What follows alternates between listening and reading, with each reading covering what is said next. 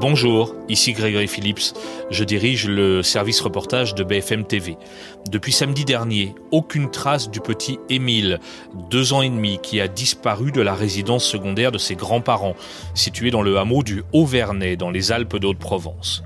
Au moment où j'enregistre ce podcast, nous sommes le jeudi 13 juillet. Il est 11h30 du matin et le petit garçon s'est volatilisé depuis cinq jours maintenant. Les recherches menées dans la commune et autour n'ont rien donné. Chaque jour, le mystère s'épaissit un peu plus. Ce sont nos collègues de BFM d'ici qui, les premiers, ont sorti cette information de la disparition du petit Émile. Cette chaîne locale de BFM est très implantée dans les Alpes du Sud et dans les Alpes de Haute-Provence. Ces journalistes connaissent très bien la région. Ils y ont de nombreux contacts. Alors, comment travaillent-ils Comment parviennent-ils à enquêter sur la disparition de cet enfant? Comment vérifient-ils leurs informations? On en parle avec euh, Valentin Doyen qui a sorti l'affaire. Il est le chef du bureau de BFM d'ici. Émile, ils enquêtent sur l'inquiétante disparition. C'est l'épisode 53 du service reportage.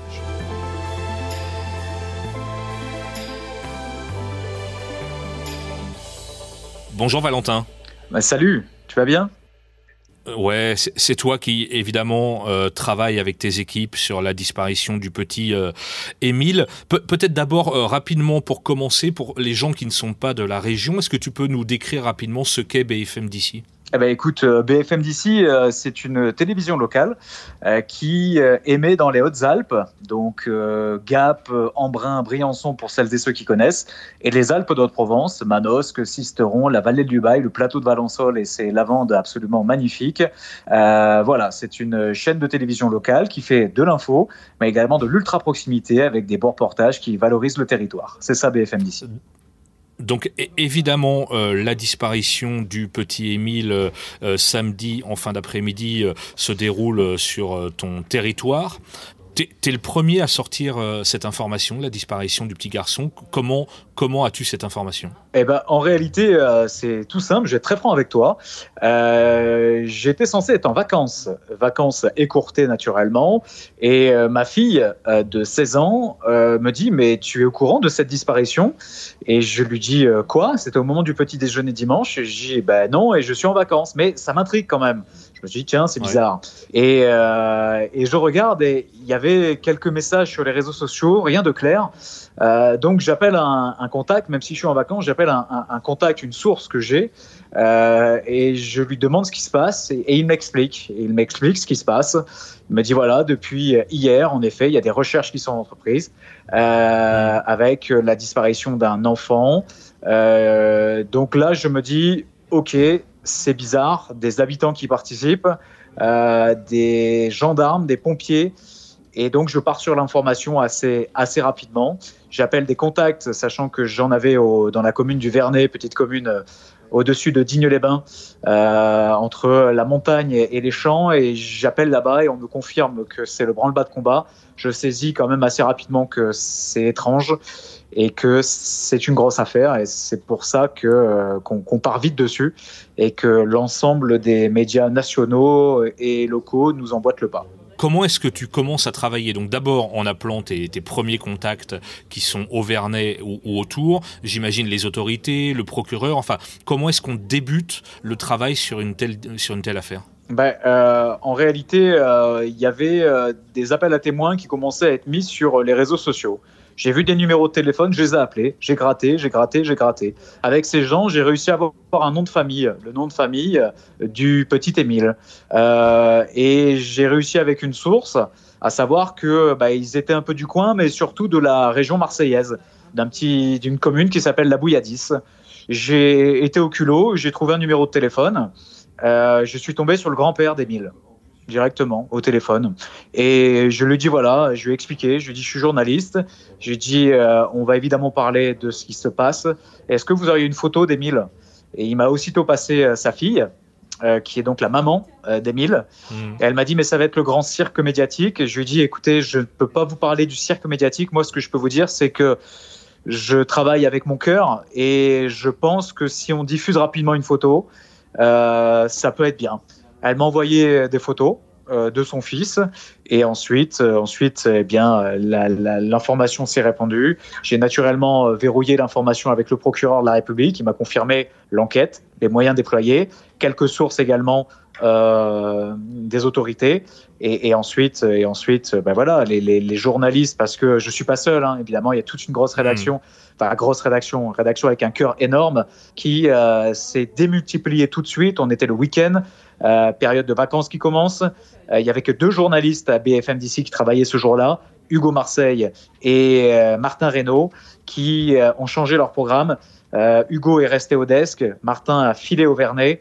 Et, euh, il, avait, euh, il avait quand même la primeur de beaucoup d'informations, puisque les médias, le temps qu'ils arrivent sur place, était, était, un peu, à la bourse, ce qui est tout à fait logique.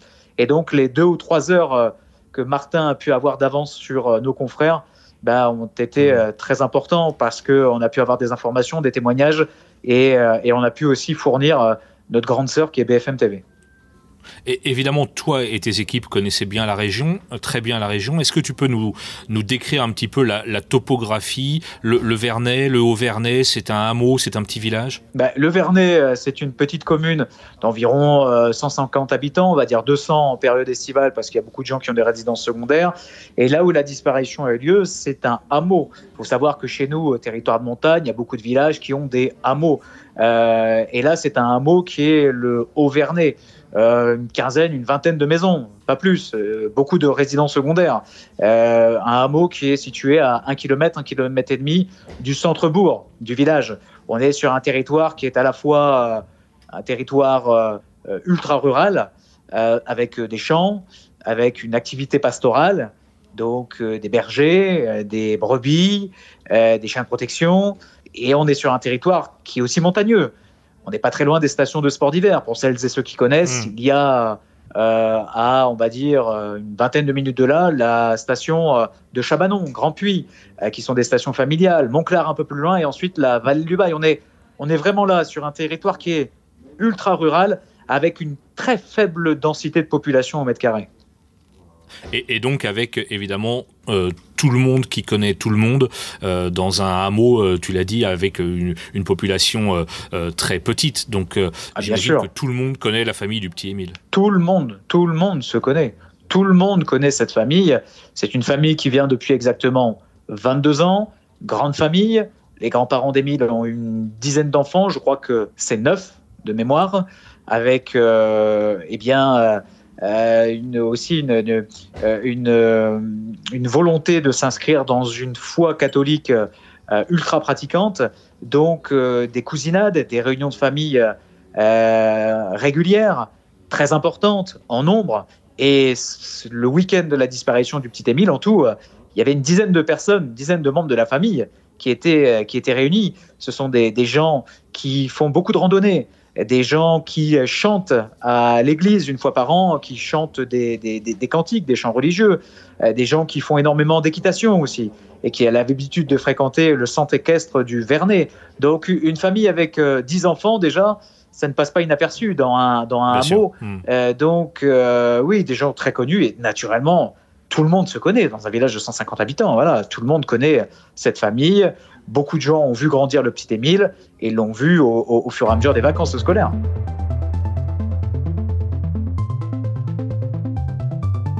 Sur l'autel de l'église du village, de simples mots pour petit Émile et sa famille. La messe de ce dimanche sera en partie dédiée au garçonnet. Une paroissienne avait assisté à son baptême ici même. Depuis cinq jours, elle multiplie les prières. Ce sont des gens très très bien. Une famille heureuse, voilà tous ceux dont les quelques voisins se souviennent. Selon eux, les parents et grands-parents d'Émile habitent dans un hameau résidentiel tranquille avec des chevaux. Ils n'en savent pas plus. Dans le village, l'émotion est encore vive. J'espère qu'on va le retrouver, hein, mais malheureusement, s'il n'y a pas de traces, euh, c'est pas facile tout ce qu'on vit actuellement, donc euh, voilà. Ici, les conversations se répètent depuis cinq jours dominé par l'incompréhension. On en parle, bien sûr, tout le monde en parle, mais euh, je veux dire, après, nous, c'est un village. Moi, ça fait 15 ans que je suis là, j'ai jamais entendu parler euh, d'aucune histoire. C'est des histoires de village. Le numéro d'appel à témoins est toujours actif. Le procureur demande à tous ceux qui peuvent avoir des informations euh, susceptibles d'aider le travail des enquêteurs d'appeler ce numéro qui s'affiche sur votre écran, le 04 92 36 73 00. Parlais de la, confiance que la, mère d'Émile t'a accordée euh, dans les toutes premières heures en t'envoyant une photo. Comment toi et tes équipes vous faites pour euh, euh, évidemment faire votre travail de journaliste, à savoir aller chercher des infos, etc., sans importuner euh, la famille ou les proches et sans déranger euh, les services de secours qui travaillent aussi sur le terrain. comment est-ce qu'on trouve la bonne limite entre ces trois impératifs-là?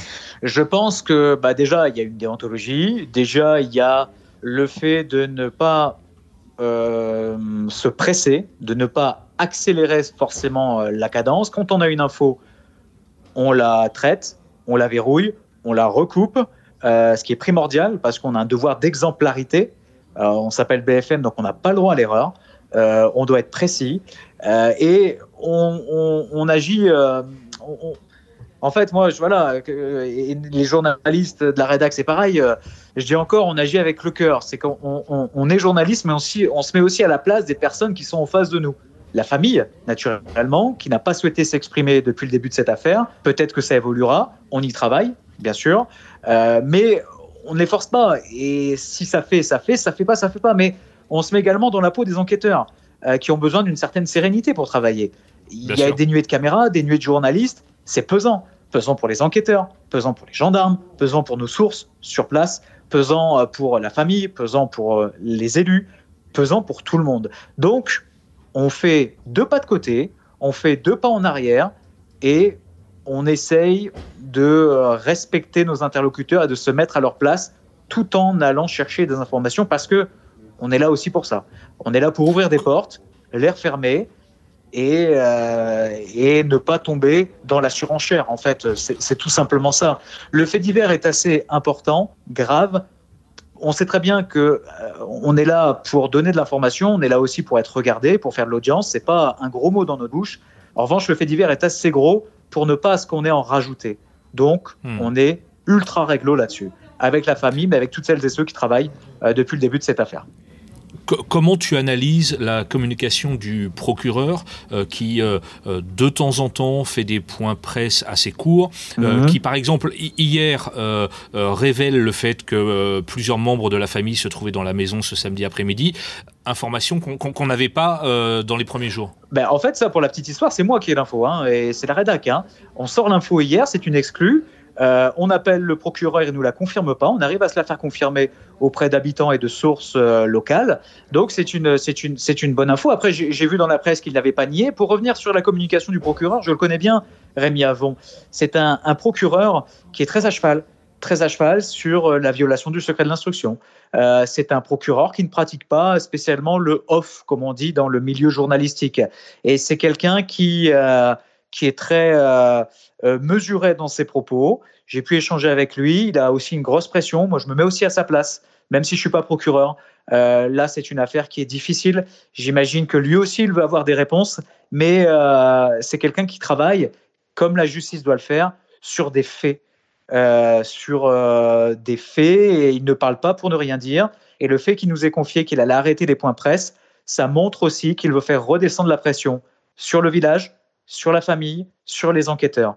Parce que c'est très difficile de travailler sous pression, très difficile euh, avec toutes les informations qu'ils ont en leur possession maintenant, c'est-à-dire 1200, un peu plus de 1200 appels hein, quand même sur le numéro euh, qui a été mis en place par la préfecture et les services de justice. Ils ont reçu plus de 1200 appels. Maintenant, il faut que les enquêteurs de la section de recherche de Marseille, des gendarmes, travaillent, recoupent tout ça. Et donc, le procureur, dans sa communication, il est très prudent et je peux le comprendre parce qu'il veut faire redescendre la pression qui est déjà à son maximum. Aujourd'hui, euh, on est euh, cinq jours après la disparition de ce petit garçon.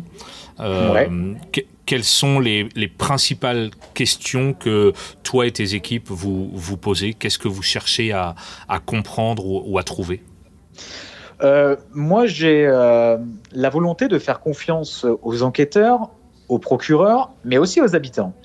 J'ai eu pas mal d'habitants et la rédaction aussi au téléphone ou sur le terrain, nous disant que le moins de centimètres carrés avait été ratissé. Que beaucoup d'habitants m'ont confié que si euh, il y avait euh, euh, Émile toujours présent sur place, il aurait été retrouvé. Donc, on est là aussi pour ouvrir des portes, toutes les portes, sachant que la justice nous a bien confirmé que toutes les pistes étaient envisagées. Nous, médias, on va sur toutes les pistes. Hier, nous sommes allés, par exemple, sur la pratique de la religion catholique qui est prédominante dans la, dans la famille du petit Émile. Très bien. On va maintenant passer à une espèce de portrait des parents d'Émile. Qui sont-ils? Euh, On apprendra euh, très rapidement que ce sont des gens qui ont fait de la politique. Je trouve que c'est intéressant que nous y allions. Évidemment, en prenant soin toujours de rappeler que euh, des gens font de la politique peut-être, c'est pas pour autant que ça a un lien avec l'affaire. Peut-être hmm. que ça aura un lien, mais nous, on n'est pas là pour faire, pour se projeter dans le futur. On est là pour ouvrir des portes et les refermer.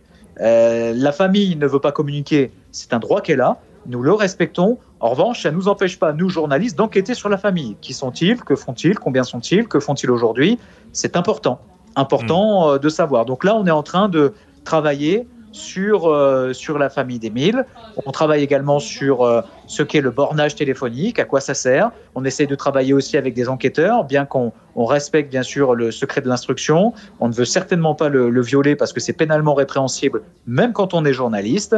Euh, donc on, on est là-dessus, sur quelles sont les portes à ouvrir, quelles sont les portes à refermer.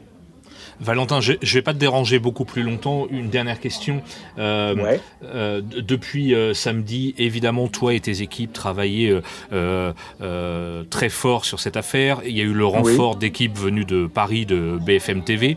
oui, quels sont éventuellement les, avantages que vous avez, vous, par rapport aux équipes envoyées de Paris, en connaissant très bien le terrain et la région?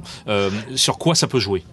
Bah, ça peut jouer énormément en fait sur euh, le début et sur les gens qui se confient. Et nous, on joue sur cette carte-là. Hein. c'est important. Hein. BFM TV, c'est une machine de guerre. Quand elle se met en route, les moyens sont démultipliés. Euh, il y a un service police-justice qui fait un énorme travail, qui a un réseau incroyable hmm. sur toute la France. Mais disons que quand on appelle euh, des gens au Vernet, quand on appelle des gens à Digne-les-Bains, quand on appelle des gens à Barcelonnette, euh, ce sont des gens qui ont l'habitude de consommer BFM d'ici parce que ça fait une grosse audience. Moi, je suis chef de bureau, mais en plus, je suis présentateur. Donc, quand j'ai des gens au téléphone ou quand les journalistes que j'ai hmm. euh, ont des gens au téléphone, ils parlent pas à BFM d'ici. Ils parlent à Valentin, ils parlent à Barbara, ils parlent à Laurie, ils parlent à Hugo. Et ça, ça fait toute la différence en réalité dans l'approche et dans les confidences qu'on peut aller chercher. Et nous, notre plus-value, elle est là. Elle va pas être à la limite sur le gros scoop.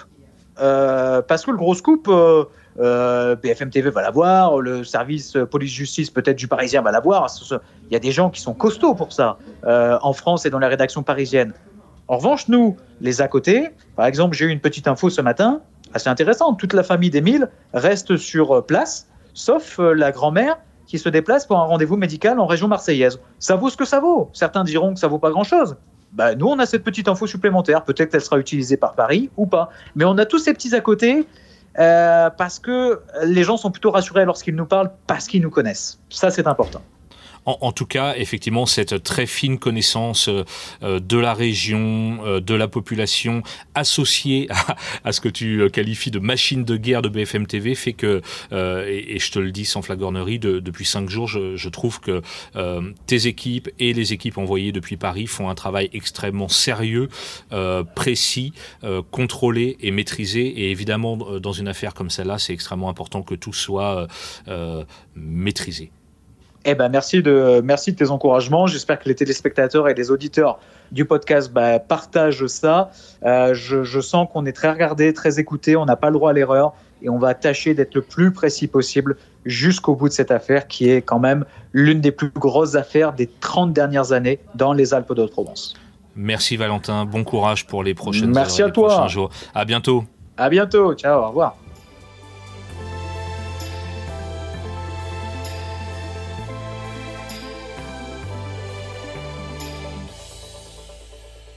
Voilà, c'était le 53e épisode du service reportage à retrouver sur la plateforme RMC BFM Play et toutes les applis de podcast. Je vous dis à très bientôt.